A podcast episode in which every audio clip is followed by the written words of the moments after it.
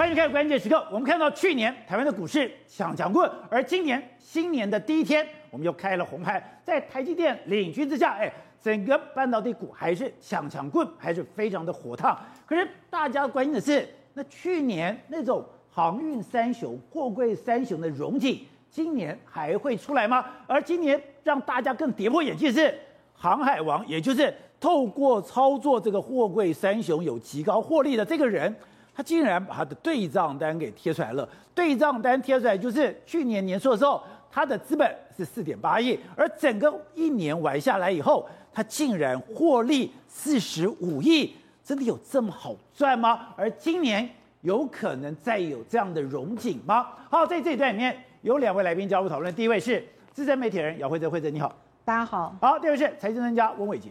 大家好，好，是今天我们看到很多媒体都在报道，我心想说，这到底是真的还是假的？我们知道，我连我这种外行人，我都听过有一个航海王，对，因为他就操作这个航海啊，货运三雄，对，货柜三雄，是。然后呢，我想你做短进进出的，你有赚很多钱吗？他今天很嚣张的，是把他的对账单贴出来，没错，他说他去年。去年赚了四十五亿，对，没错，这个 PTT 的这个航海王非常有名，他去年一年呢赚了四十五亿。我们按照这个一般的统计，去年我们一个股民呢平均大概赚一百万。就他居然赚了四十五亿，所以大家讲说哇，那他怎么那么厉害？他还说他今年去年年初的时候有四点八亿左右的这个身价，他的他的身价开始就有四点八亿，就是他的这个曲线表，四点八亿维持一段时间，后来到大概约莫从六七月开始一路往上冲，冲到最后来说的话，最后冲到整个资产规模有五十亿的这个水准，也就是说从四点八亿到五十亿，所以他去年一共赚了四十五亿。那四十五亿的里面的过程里面来说的话，他都做一个。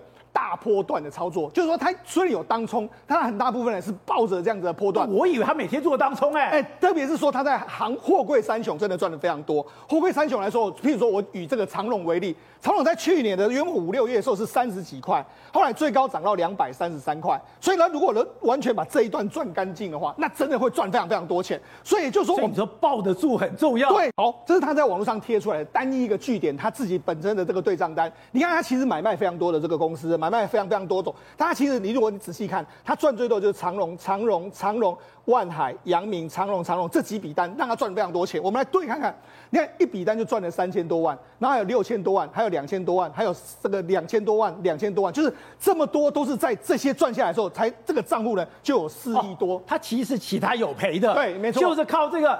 货运三雄给赚回来，赚最多的都是在货运三雄这这几这几档公司赚的，让他赚的真的真的非常多。所以也就是说，他因为是在货柜三雄赚了那么多，所以你看单一账户有四点二四点二四亿。那他因为他有大约莫有十几个账户，所以这样累积下来，你看他抛了他抛了很多账户嘛，比如说你看兆丰证券啊、元富证券啊、群益证券抛了那么多证那么多的这个证券户，然后总额加起来的话，就赚了这个四十五亿这样一个身价的这个水准。可是大家都会担心说，哎、欸，他这个时候。嗯会不会是要贴出来让大家帮他出货嘞？而且事实上他已经出货完毕了，出货了吗？因为他都已经在去年都已经获利了结。那因为这个行货柜股来说的话，最以长荣最高两百三十三，现在跌已经跌到大概一百三十几了，所以已经有一大段跌幅了。如果你两百三十三没卖掉，对，那你就是被他割韭菜，那没有话没有话说。但是他应该已经把割韭菜都割完了。目前来说的话，当然了，就看你对今年的航运股的这个景气看法是怎么样，要不要上车，那就是看自己的。欸我知道你二零二零年初是。你买过长荣，对，才八块，对。如果你报到今天，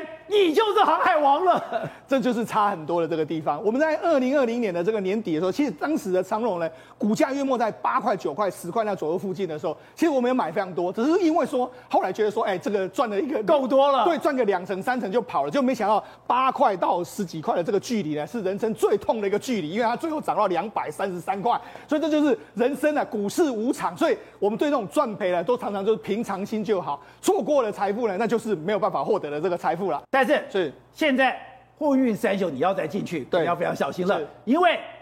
他被美国盯上了。我们那拜登不是就要查说你，哎、欸，你这个运价太贵嘛？他当时就要这个美国的 FMC，就是联邦海事委员会，就要就要去查，就要没想到现在就说，哎、欸，你这些相关的公司可能涉嫌的违反航运法的这个行为，要告诉这个 FMC。所以我们我们现在要开始去清查。那清查是什么？因为呢，他第一个公告就是万海，因为万海万海万海收所谓的不合理的这个滞销费，所以可能有二十一个货柜，其实才二十一个货柜，但他就是故意要就点名你，就点名万海，所以你看。今天万海就跌，股价就跌，那长荣也跌，阳明也跌。那其实也不只是他被美国盯。对，那不止他们，包括说像中远啊、中中啊、地中海航运啊，或是。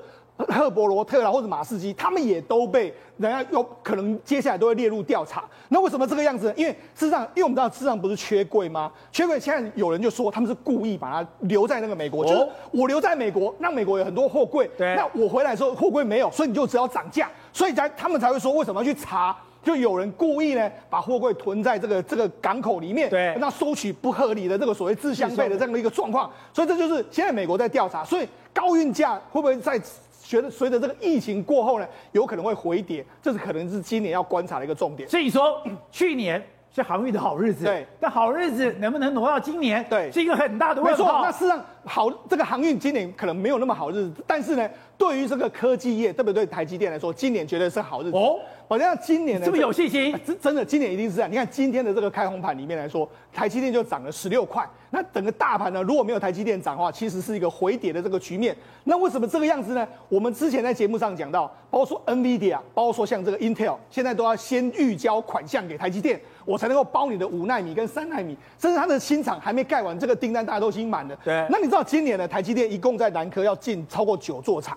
包括说这个大型的这个有五纳米厂，有 P one 一直到 P 八，另外还有一个这个超大型的这个，包括说这个封装测试厂，所以它一共盖了九座厂。那九座厂盖在这个地方之后，哎，开玩笑，九座厂在这个地方，你要多少这个工程师啊？工去年增才九千人，今年又要再增一万人。所以哪来这么多人？我们毕业生完全给台积电也没那么多人啊。是，所以现在整个台金交成相关毕业生全部塞给台积电都也没那么多。所以现在怎样？现在台积电他也知道说，哎，我人人可能是一个非常大的问题。所以我现在用什么？我用散弹打鸟的方式。你看他现在的在这个市区里面有大型的看板，有台积电的征才广告。另外这个这个所谓在分割岛上面也有征才广告，各式各样的征才广告在全全南部都完全出现哦。那你知道这引发什么效应？我们讲到台积电征人才的时候，他一开始开的薪水就是四万左右，甚至如果有一些相关的这个作业员可能是三万，但这个薪水呢，等于是把中南部的薪水往上拉，拉上去之后，你知道现在呢，包括说联发科、联电，包括说联咏，甚至是群联，他们现在都出来打，大家都在抢人。因为哎，你这样抢走了我们的人的时候，那我们怎么办？譬如说像联发科，他就说，哎，现在硕士两百万，博士两百五十万，如果你跳槽的时候，我再加发给你奖金，所以今年会预计会增两千个人。另外一个联电，联发科都要两对，联电要招募一千五到两千个人左右。他就说，我们的薪资水准保证会在前段班，包括联咏，联咏马上就宣布说，哎，我们二话不说，先调涨两成左右的这个数字，包括群联也是一样。所以像现在整个电子厂，因为台积电的这种所谓效应之后，整个大家的这个薪水都已经开始在往上垫的一个状况了，而且。现在已经不只是薪水了，是你的食衣住行，我都要给你照顾到。因为这个为什么这样说呢？因为住是一个非常重要的问题，所以这样现在台积电，台积电它在这个归仁这个地方租下了一个台糖的土地，它那个地方呢是一个所谓绿能的这个住家，包括你看上面有太阳能板呐、啊，对不对？然后这个水可以循环利用这样一个状况，它这个这个超这个里面的这个里面一共有四户四栋，然后有三百五十一户人家，现在都被台积电包下来。它一年的这个租金是六千六百万，它主要就是你看它内部的装潢就是这样，哦，包括说你看有简单的这个电视啦、家具啦，然后冷气啦，然后这样一个这个房间，我去我只要带一个皮箱就可以住了。没错，它就是给，譬如说你可能是家庭户或是单身的这个相关的这个工程师，你就住到这个地方来，你就住进去，他是用这样的方式。那你知道，因为他这个这个算是这个他们自己的宿舍嘛，那宿舍你总是要管理人员，就管理人员来说的话，哎，他柜台人员的话，一口气开的薪水就是四万到四万三千左右的数字。好。那除了这个之外，他当然哎，连厨师他都在找厨师。对，那这是厨师啊，找厨师。对，你看这是台积电的这个厨师的这个优，这个是吧？员工的这个福利社嘛。好，那我们讲员工福利社，你看这个台积电的这个驻台积电员工福利社。好，你看面议那薪水的话，四万块以上哦。对，全职，那你要中式厨房、西式厨房，还有日式厨房这样一个状况。所以呢，他原本他厨师，台积电现在连厨师都对，就四万。为什么要厨师都缺？哎，日常总是要打这个饭给这个所谓员工吃嘛，因为。员工都是在二十四小时或八小时轮班之后，他下线，下线之后去吃饭。所以你看，这是台积电，台积电的员工餐厅就是这样，他有点在不一样的选择。你会觉得看还有这么多店，你看进去你会觉得说，哎、欸，这好像是那种所谓美食街的这样一个状况嘛？那看它有非常多不一样的这个餐点。那那它的这个这个餐点里面是这样，五样菜一样主菜，然后白饭可以无限量供应，还有甜品的水果，然后这。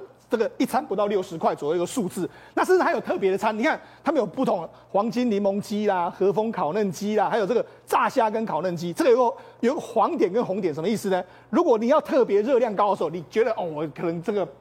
有点 有点这个无力的时候，你就吃这个有红点的。这红点的是特殊餐点，它的热量会比较高。那除了这个之外，你看他们还他们还做个调查，就是你吃完之后你就刷卡，刷卡就是说，哎，今天的菜色怎么样啊？你满不满意这样一个情形？那除了这个，你吃完饭之后，哎，户外户外还有走廊，你可以坐在那个地方。那甚至还有养旁边还有养一些宠物在这样。所以呢，现在整个我讲这因为台积电的这个餐啊，现在整个所有的科技厂啊，他们都在比这个。哎，所以我们以前讲。以前 Google 最吸引人的就是它的餐厅，对。现在科技厂，如果你的菜太烂了，会被骂的。当然了，哎，你除了薪资之外，住房之外，你要菜色也要好。你看，这是华硕的午餐。华硕午餐的话说，哎，看起来还不错。你看那么多道菜，然后这个还有白米饭，那是台积电的这个午餐。炸鸡餐。对，那包括说像这个是广达的这个午餐，那甚至除了这个这，那东京威力这是日商的这个午餐的这个情形。好，另外一个就是汉民，汉民的竹科餐厅来说话，哎，这是相当有名的餐哦。你看它的菜色，它菜色看起来就不太一样哦。你看这排这个排骨汤还有玉米在这个地方，然后这个菜色，你看除了这个主食之外，这个菜色看起来都非常非常好看。他还特别请了五星级的这个主厨，所以汉民，因为汉民呢，在过去一段时间呢，他有一家。非常有名的公司汉维科并入艾斯摩尔，所以他们公司其实是相当相当的这个强大的公司。所以你看，现在所有的科技厂都要媲美饭店的 buffet，这样才能够吸引到员工你来投效我们公司。而且我还是很好奇，真的可以赚到四十五亿吗？我想，其实按照他的对账单来讲，这应该是毋庸置疑的哈。那我想，其实敢贴对账单的这个投资人，应该就是想要在网络上证明他的影响力哈。所以，其实他在这样子的一个过程当中，已经告诉大家，他已经结账哦，结账不是做结账了，不是做账哦，是结账哦，大家搞清楚哈。所以，所以他不是说，哎、我今天丢这个东西是想我要下车，大家帮我买单的。对，没错哈。这个其实网络上有很多操作，就是透过这样子神级的操作，要累积他的网络影响力啊。哦、我想，其实这个目前在台北股市是非常常见的一个现象哈。所以大家在操作的时候还是要特别留意，不是说他抛出来说啊，今年还有行情，不见得哈。去年很神，今年不一定很神。去年可以赚到货运，今年不一定赚得到。没错哈，今年可能就是要去看所谓的这个半导体的。哦，那我们过去在上个礼拜封关之前，一直跟大家讲的就是台积电的供应链神到呢，连这个华为呢要盖晶圆厂都要来找我们的台积电的供应链。对。那最近我们看到，其实，在外资的台湾的布局上面，其实是非常非常的积极。包含现在在过去，我们看到台南厂有这个艾斯摩的一个进驻，那包含现在在高雄哦，也有这个默克厂的一个投资。大家觉得默克很陌生，因为默克其实在市场上面大家都只会觉得是默克制药，但大家要记得哈，制药其实是化学出身。那化学只要它有能够合成的一些原物料，其实都可以跟半导体扯上关系。包含像是应用材料，其实也早就在已经台湾的这个南部哈落地生根，已经跟在地的很多的上百家的一个厂商有进行合作。应用材料是做什么？应用材料是都来了。对，应用材料就是全球半导体设备供应商，这是全球最大的。另外，刚刚特别提到的默克，还有就是我们之前在节目当中有特别讨论到的是，美光也在台湾有扩厂的动作。尤其是美光在这一次的技术，它已经全面性的超越了三星。所以我们看到在设备厂的部分，台积电的军火商供应其实非常充足。可是现在三星不是说他们也要大投资？本来说他们的那个产区。弄到三期，他没有了。三期还没结束，我的四期就要投入了。没错。现在李在镕要把大量的资金，甚至韩国这么大量资金，会对台湾造成威胁吗？我想其实哦，这个选择好的合作对手是呃 合作对象，其实非常重要。以现在目前三星的一个布局来说，他们还是重压在中国大陆吼。那以现在目前这个三星未来在中国大陆的布局，还是在记忆体的部分。另外，三星在这一次为了要去突破晶片制程，要往先进制程去做一个迈进，他找了 IBM 去进行合作，对，所以你可以看到，我们刚刚台积电在这边，我们点了几个国际大厂，爱斯摩、应用材料、默克，另外就是美光。美光的部分当然是做这个异材质的这个封装整合的部分，可是三星只有找谁？三星只有找 IBM，因为三星本来自己就是一个记忆体相关的一个模组厂，或者是他们是全球最大的记忆体相关的厂商，他们要找的是晶片突破，可是它的合作对象其实相对比较薄弱一些些，不然像现在中国大陆他们在西安的这个厂区还是受到疫情相关的一个影响，所以导致于整个生产进度是基本上是停摆，那甚至连现在的记忆体的报价也都没有在报，那代表说其实真正他们在西安的这些厂区的一个营运状况，其实是真的受到影响。那另外呢，就是他承诺在中国大陆持续投资的这些记忆体的合作计划，也受到这一次的疫情有所延宕。因此，我才说选对合作对象很重要。不是，你在讲说现在两岸之间猪羊变色。以前是台湾的资金、人才、技术流到中国，现在因为中美对抗回来了，不是回来，更重要的是资金。现在三星在西安的设厂，现在莫名在倒灰，它现在的这个所谓的 NAND Flash 已经没有办法生产了。现在包括资金，中国现在最大的问题是它的资金外流的很快吗？真的，其实整个中国现在连房地产的钱都还不出来。接下来整个全球的资金从中国以外的，因为中国的科技股不香了。二零二二年，华尔街的分析师做了一个很大的预测，有一个很大的预测是中国的科技股的资金可能会流出来，因为它的科技股其实是变成是被中国政府监管的太严，对，太严之后，它其实表现是非常的差。我们来看这个图就可以看得出来，整个中国 IPO 上面那一条蓝色的线其实是韩国的 SK Bio。Bio，s e l 其实它是成长的非常好，在最下面那一个图，其实就是中国的中国的快快手，其实它是完全在谷底面趴。如果我们再讲一个数字，就可以出来，中国的滴滴打车现在在美国挂牌，它挂牌价是十四块钱，现在的成交最新的价格是五块多，等于跌了百分之六十。所以中国科技股挂了十五家业者，报酬率反而是负的，反而是韩国、泰国跟印度跟菲律宾的表现是比较好的。所以整个中国其实投资者的目光不敢再去投资中国的高科技类股，而是全部都跑去。我 IPO 的表现全部都负的，如果是负的，的，那谁还敢投资你啊？以前中国专门生产神兽、独角兽的神兽，变成世界上最大的 IPO 的。案子都是出现在中国，现在反而中国的一挂牌就往下负的，所以资金就变成没有办法去那边。所以一样回到二零二二年华尔街的分析的时候，其实它有一个很大的趋势是纳斯达克可能从现在的一万五千多点涨到。一万九千多点，苹果的市值会超过三兆美元，也代表整个世界的资金全部往美国跟东南亚跑，中国的资金是往外流出的。那台湾呢？台湾资金有流进来吗？台湾的资金当然流出来。二零二零年，整个中国，整个整个台湾，整个投资金额达到一点五八、一点八兆的资金，等于全，这是一九九零年代中台湾大量外出去中国之后，对，难得出现一个完全体质的改变，因为我们整个台湾钱真的是淹脚目，投资变得非常的多。还补充刚才讲的，不只是德国的默克，英特格也来台湾投资一百四十亿，法国易空投资四十亿，日本的德山跟日本的三井化学也投资了四十亿。对，整个台湾等于中德国、法国、日本以及美国全部都到齐了，所以整个高科技的供应链全部都在台湾。好，所以正好刚才讲到的，所以现在真的像你们现在学理工的，真的非常抢手吗？真的非常火热吗？但是现在最担心的是。今天经济部长讲，二零二五的那个非核家园里面，你的再生能源是达不到二十趴的。不止学理工非常抢手，连做工程的现在都非常非常抢手啊！我朋友爸爸现在就在南科帮台积电盖厂房，他们一眼看过去哦，有一大半根本不是南部的工人，一大半北部叫下去的。北部工人去南部，北部叫下去是包吃包住的哦，薪水还乘以一点五倍哦，另外还有通勤加急哦。这会是北部叫员工下去的状况，为什么台积电一定要把这个厂房盖完嘛？对不对？所以台积电现在状况是说，它是不惜血本，一定要在准时把这厂房完工嘛，对不对？所以他们说，他们现在一大早，你看到工头开晨会，然后跟台积电产线一模一样，去检讨昨天的那个产能有没有达标。你太夸张了，真的真的。我做营造，每天早上开检讨会，开检讨会，昨台积电一样。对，昨天那个进度有没有达标？然后今天目标盖到哪里？然后每一天都很盯进去看这东西。所以他们板模工人哦。正常来说，工资是一千五，对不对？他们一给给三千五啦，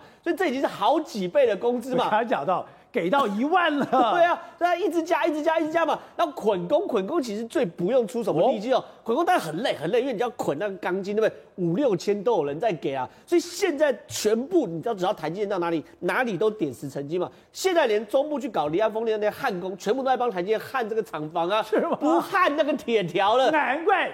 难怪那个中部的那些风力发电进度这么慢。是啊，他们就有抱怨说很多焊工，因为那很难，所以要学要培训半年嘛。他说培训到一半就被叫去帮台积电盖厂房，培训到一半就去南科嘛。所以现在整个南科是属于大爆炸状况，甚至连房子哦，他们买房子买到成什么程度，看一眼就买，看一眼就买，看一眼跟买菜一样在买，看一眼就买。真的，因为你看他那个房价大概啊，你看一千一百万、一千一百七十万、一千四百万。九百二十二万。台南吗？台南啊，台南以台南人的角度看，这很贵。可你要你要想看，这些很多工人是从从竹北下去的，从台北下去的，他看到一千一百万的房价等等的话，你根本没有感觉。一平三十八万、三十七万呢？哎，板桥六十万了，你在那买三十八、三十七万。可是台南呢、啊？是，可是问题是，他未来就在台南工作啊。他在竹北是四十五万到五十五万的行情啊，甚至竹北好一点房子是六十万上下、啊。所以这些被外派到台南的时候，看这个怎么可能会手软嘛？对不对？而且他们有时候说，我不买新城，我买透天厝。透天厝一买买一千两百万，透天厝你在竹北买三房一厅。所以对他们来说，哎、欸，透天厝是三层楼含地，哎，所以说他们买房子是像买菜一样在买，所以这个东西整个南部的大爆炸，真的是因为台积电过去哦，所有百工百业都景气，而且他哪里买？那是善化，善化牛墟的地方，杀牛的，以前是杀牛的地方，现在变台积电了嘛，对不对？所以整个经济正完全景气，可问题，宝杰哥你说的对，第一个人才跟不上，我们刚聊过，对不对？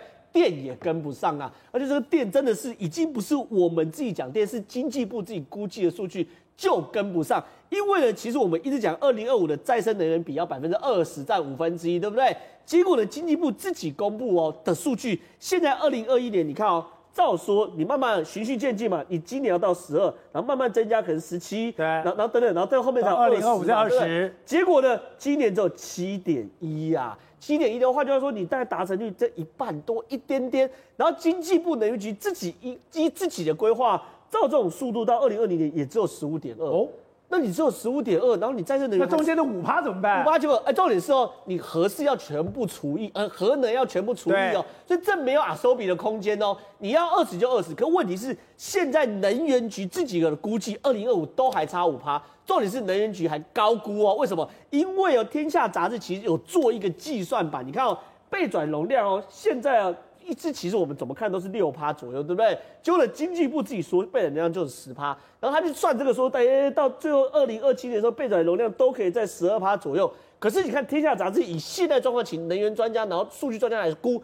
一路是从六趴往下跌的嘛？你到最后到二零二五年的时候，你的备载容量大概只有两趴多，两趴多是什么概念？备载容量只有两趴，两随时停电的，两趴多真的，它随便一个吧唧爆，两趴就没了嘛？而且这个缺电对我们来说，我们未来除了重压绿能，还重要什么？天然气，对不对？抱歉，全世界没天然气了。法国现在有间工厂宣布，未来开工都是在夜间开工，跟中国是一模一样。因为你在白天开工是尖峰时间，所以定价太贵，没办法负担。所以你看他们现在是每天十二点叫员工过来，然后哎，每天十二点叫员工过来。你说因为太贵了，因为现在法国他们现在等于是欧洲太阳能天然气。贵到受不了，要半夜开工。所以说离峰用电比较便宜，所以现在他们是全部都是半夜开工，然后呢早上六点下班。所以现在世界状况就是说天然气靠不住，然后我们台湾状况是我们再生能源靠不住，然后真实状况是备载容量在二零二五年一天下的计算嘛，有可能只剩二趴的时候呢，抱歉，台积电面临到了缺工、缺工程师还有缺电这三个问题，我认为很难解决。好，董事长，现在台湾的整个整个产业真的突然爆起来吧？正像王美花讲的，好到当时无法想象。本来我们看到的高雄，姥姥不疼舅舅不爱，是一个等于说又老又穷的城市。可是现在从南科整个科技廊道，现在一地难求吗？对，刚刚正好已经讲了，这个在台南的地价在涨的同时，哈，其实高雄也开始在在也开始在暴涨。所以这个东西就有一个麻烦，因为就是刚就是以这个科技人才。到南部去居住，他们过去习惯的北部的这个房价的行情的概念啊，哦，跟南部确实有很大的差距，所以他们觉得一平一一平三十万、四十万或者五十万就是很刚好而已，一个可以接受的价格。可是有没有想到另外一个问题？我们还有很多现在刚刚从学校刚毕业出来的南部的小朋友、南部的青年人要就业怎么办？他们要买房子怎么办？他们有成家的需求。他们原来都是一坪十几万的房子，现在搞得现在变成高雄在地、台南在地的小孩子，他们就是属于非高科技业的的这些就业就业的青年人来讲的话，买不起房子了，好，这是第一个问题，马上面临到这个问题啊，这个。第二个问题就是缺电的问题，啊我这个王美花，这简直是这家这实在是非常差劲的。怎么样差劲？你怎么你怎么可以把这个缺电的问题说怪给这个经济经济成长太快了？太快了。那你不是这个猪脑袋吗？脑筋里面装了进水了嘛？一个很简单，经济部最重要什么任务呢？预测景气，当然是你的预测未来，台湾的景气的未来啊！你要当然帮大家规划五年、十年以后的东西啊。结果居然你现在表示，目前这一波的景气的成长太好，这件事情是出乎他的意外嘛？他的意料嘛？他没有想到这个事情，为什么没有想到？你知道吗？因为他们没有知识，这是最糟糕的事情。然后我再补充一个更可怕的。那我看到，我很认真的看到今年的蔡英文总统的元旦文告？他提到能源的时候提什么？你知道吗？什么？要推动能源转型。你说你昏不昏倒？什么叫能源转型？什么叫能源转型？绿能，还还是干绿能？搞绿能吗？还是搞他的重点在能源转型啊？他完全没有提到说全面缺电的问题啊。我们在蔡英文总统在能源这一栏里面，我特别认真的看了每一个字。他的重点在人员转，他不担心缺电吗？他没提，他不知道，他没有讲有缺电的问题。然后，但是他反过来讲了另外一个问题，就景气非常好，我们的 GDP 现在人均到三万美元了，啊。他讲的好，然后我们现在的就业率非常好，景气非常好，所以这个问题就矛盾嘛。当你景气好，你的就业率在提高的时候，收入提高，同时跟企业界投资，你马上就是郭台铭董事长讲的，没电，没电的嘛。结果他们怎么回应郭台铭呢？就让你红海停电，红海让你，土城停电，呃，红海土城给你停电，就搞这一套，所以这个是一个很这个政府啊，没有人在管的。所以王美花部长讲这个问题非常可怕。那现在问题就是企业界自求多福，可以想象出来未来这个缺电、缺人、缺工，现在还有缺地的问题是刚刚还开始哦，还没有开始大爆发。再还有水的问题怎么解决？因为台积电未来是大量用水啊。为什么美国的这些美国早年不愿意做这个晶圆代工？这，这个部分就是水水要电，水的水电问题嘛，它重它重重度的这个污染，大量使用资源跟污染嘛。然后现在我们台湾通通承担了，现在终于变成了习盾，然后未来怎么办？不知道。所以台湾没有人在管这个事情。然后呢，在野党看到了总统的说法之后，也没有提出看法。也没有提出，也没有任何意见。对总统的文告里面所提的重大的民生跟经济发展问题，在野党没有反应，一个屁都没放。这是我们的国家。好，辉生，刚才讲说，哎，台湾今年真是走了好运的。现在不但是在台湾，你在外面的投资，你长期跑台塑，我看那个数字吓坏了。之前我们讲他去静冈，河内静冈，就在河内去做了一个大的钢铁厂。对。竟然开始赚钱，而且赚大钱了。对，台塑越南的河静钢厂哦，其实我看那个新闻，其实感觉就是真的是苦尽甘来哦。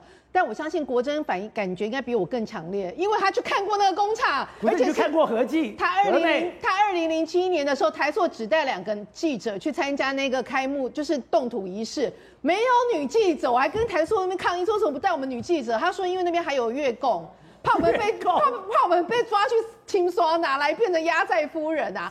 反正真的，你你问人家说，真的只有他们两个男记者去，所以整个从原本的一片荒芜到现在。竟然到这个真的是台塑集团不容易哦。从二零零七年当时签约到现在，已经过了十几年哦。那这个现在讲是说，今年在全年可以赚十二亿美金哦。大家会觉得哇，十二亿美金那也太高价嘴。我跟你讲哦，他们一开始砸钱就砸了一百二十八亿去投资的，而且呢，他们中间过程波折不断。先是二零一四年的一个排华，莫名其妙把台塑越钢变成中国工厂，然后整个杀到他们工厂里面，然后呢，越越越南的工人跟中国工人两分。两方在整个工厂厮杀还死人呢，后来是台打起来，打起来，后来是台塑请那个边防军荷枪实弹一百二十名进驻到他们里面，然后所有因为里面非常多的这个工程师，包括全那个国际不同钢厂的，所以很多人那个工程人员全部都躲到他们那一栋就宿舍里面，然后大概两三千人躲在里面，后来是人家守卫在那边才把整件事情摆平掉。后来二零一四年已经觉得很倒霉，对不对？没有，二零一六年。发生鱼群死亡事件，那个鱼群中部总共有两百二十公里的那个海岸，什么鱼群全部死掉。然后其实对着台塑来讲，其实蛮冤枉，因为那个时候工厂根本还没开始运转，只是试营运而已，根本还没开始运转，还没有开始排废水。对，但后来发现说有几种可能，一种是当时可能发生所谓赤潮事件，就是因为什么太热啊，二氧化水中二氧化碳浓度太高，所以鱼群一下一下死亡。也有另一种说说法是，他们的承包商也是那个 Pasco 韩国的一个工厂，可能有排放废水，但是是台塑下包给他们的。不管不管怎么样，人家人家都记在你台塑头上嘛。你知道当时事件闹到多大吗？当时是四月跟五月。发生的六月的时候，他们已经有四名台塑驻越南的工人被限制出境。后来呢，台越南政府就说：“哎，拎拎你们大头来，你们大头来。”我跟你讲，非常少见。台塑集团有个惯例哦，董事长跟总就是大头跟二头不可以同时出现。所以那时候竟然是大家应该很少见，就王王呃王文渊跟那个王瑞华两个是总裁跟副总裁，同时到了那个河静那边，就是到了河内要去见他们的那个阮阮静友。结果你知道发生什么事吗？发生被软禁事件，王文渊被软禁。对，他们本来是以为说我们当天到之后，当天晚上就可以离开。结果你知道他们不断的，他们就跟他谈嘛，说那好，这件事情来谈。他们双方哦，两方哦，谈了三天两夜，谈了五个版本，还不确定，还不愿意放他们走，叫他们不断的改班机。当时台塑的人真有点紧张，想说完蛋了，我们的总裁跟副总裁狼狈瞪眼。你知道他们当时到最后就签了一个说，越尊重越南调查结果，对下包商的疏失感到遗憾，签了这个东西，金额还没有谈，他们才放他走，放一个空白支票。那时候是二零一六年的六月下旬的事情，到了二零一六年的六月底的时候，二十五号的时候，他们那个越方就说：“我跟你讲哦，这个事情是这样子哦，那个你们我们那个鱼群损失哦，海洋污染哦，整个。”总共你要赔偿金额五十亿美金，五十亿美金，后来台塑会形容说五十亿美金怎么不可能呢？最重要的是，因为台塑越钢其实是有日本呃 JFE 集团也有投资，日本人对名誉这件事情是觉得，嗯，既然不是我们做的，我们怎么可以承认？这个东西是严重影响到我们日本的声誉，所以那时候在股东等于台塑月光的股东里面之一的 JFE 是坚定说，我们绝对不可以承认，因为我们没有做错，不是我们做错。后来是台塑集团，他们股东占七成多嘛，台塑集团说。在台塑越高，我有一千多名的员工在那边。我现在已经有四名的高阶主管被限制出境。伊拿，这个政府如果真的把他们关进牢里面，我台塑集团怎么去跟这些人？后来真的付了五十亿？没有，后来就砍砍砍价，付到五亿美金。五亿，就付到五亿。还可以砍价。然后那时候砍到五亿美金的时候，我跟你讲，越南政府真的非常厉害。你知道他们来做什么事情吗？他们已经想说，好，我们钱搞定了嘛。那他们就说，哦，没有没有，我们六月三十号那个阮静友要召开什么记者会，你们台塑集团要出面。他说好，那我们就出面。那他们。出面的时候，最后一刻都已经六六点，六月三十号下午四点，台塑集团已经要同时公布他们的新闻稿嘛。他竟然把刚不是提到吗？五亿，本来是说尊重越南调查结果，对下包厂商疏失感到遗憾，对不对？最后一刻对下游包商感到遗憾，这个全部删掉。越南政府就是要你吞下去，就是要你台塑集团认。那没办法，到最后一刻他们就这样认。但这件事情其实对他们来讲，其实是心里，而且对于日商来讲，他们也觉得说，明明我们就没有错，我们而且哦，他们还叫他签一个东西，要求他们不事后不可以寻求国际仲裁。所以其实那那时候还也还好啦。后来人家就说，你一个企业不可以跟政府对。一个当地政府进行对抗，所以那时候他们内部有主战派跟主和派，最后还好就是主和派这边胜出。那胜出之后就用五亿美金把这整件事情给摆平了，还好当时付五亿美金，不然他们一百二十八亿美元的资产在你那边，你看怎么办？那你看五亿美金对现在来看，修夸歹机，一年就赚十二亿回来，一二十二亿美金回来了。对，国正，刚刚听到慧珍讲才知道，你去过那个地方，去那个地方一片的荒芜，在完全移山填海之下。而且付出这么大的辛苦，哎，才今天才可以赚到三百亿。对，因为那个地方其实本来就越共发家的地方，越共发家的地方，故乡就在那边，叫河静省的龙市。它其实是非常荒芜的地方，而且土地非常的贫瘠，长不出长不出东西来，所以人民才会非常的强悍。但是为了扶持越南的经济，所以选择在越南的地的。越共发迹的地方去投资这个大钢厂，对然后我去那个地方的时候，晚上其实饭店里面其实没有住别的客人，而且晚上还要查护照，查你的房间看有没有住别人，这是第一个。第二个，为什么刚才你去那里晚上要查护照？查护照而且要查你的房间，真的有点让我开了眼界。然后第二个，其实慧珍为什么说女生不可以去？女生为什么不能去？因为那个地方的土地里面还有地雷，而且台塑还从那个地还有炸弹地雷，还有地雷，你乱跑会踩到地雷，所以有一个地方来。男生上厕所的时候，还要到树林里面指定一个地方去，所以啊，你们去当然饭店没有问题，可是你们到了工厂，工厂其实也没有所谓的公共设施，你们要去树里面上厕所。对，因为那是一个一一公一个小时车程外的一个荒地啊，里面是外面是山跟海啊，所以没有地方上厕所啊。所以为什么只有男生能去？是因为你都要在荒树林里面找地方上厕所，而且有上厕所区，但是全部都是树林。你说上厕所去里面走的路都要选地，对，要选地，不然你会踩到地雷。地雷。然后后来台硕真的在他的港口里面挖到一颗美军留下的大炸弹，会爆炸吗？会爆炸，因为所以要特别找人来清，这是一个非常困难的工程。